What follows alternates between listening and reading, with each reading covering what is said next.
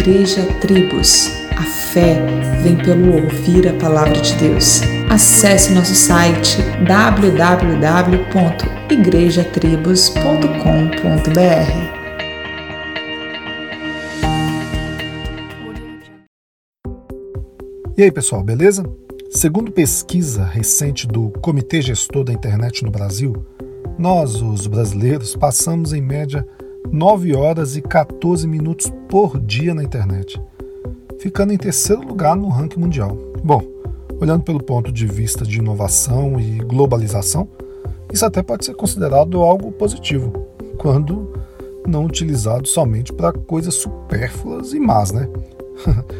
Imagine o cenário: 24 horas no dia. Considerando que a média de sono está entre 8 e 9 horas, sobram 15. Destas, 9 horas na internet, independente se é no trabalho ou não, então sobram mais 6.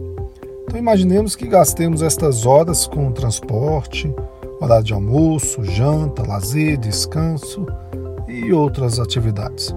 A pergunta é: quanto tempo dedicamos à palavra de Deus? O tempo que dedicamos para as coisas revela muito do nosso desejo sobre elas. Veja o jovem quando está apaixonado.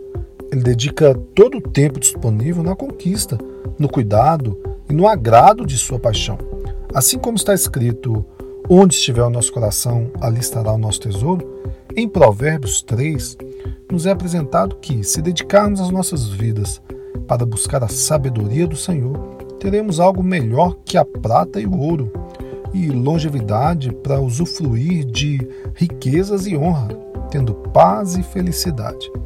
Sendo assim, minha proposta para você é a seguinte: que tal destas 9 horas e 14 minutos que perdemos tempo com a internet, a gente usar pelo menos 14 minutos todos os dias para a leitura da palavra de Deus?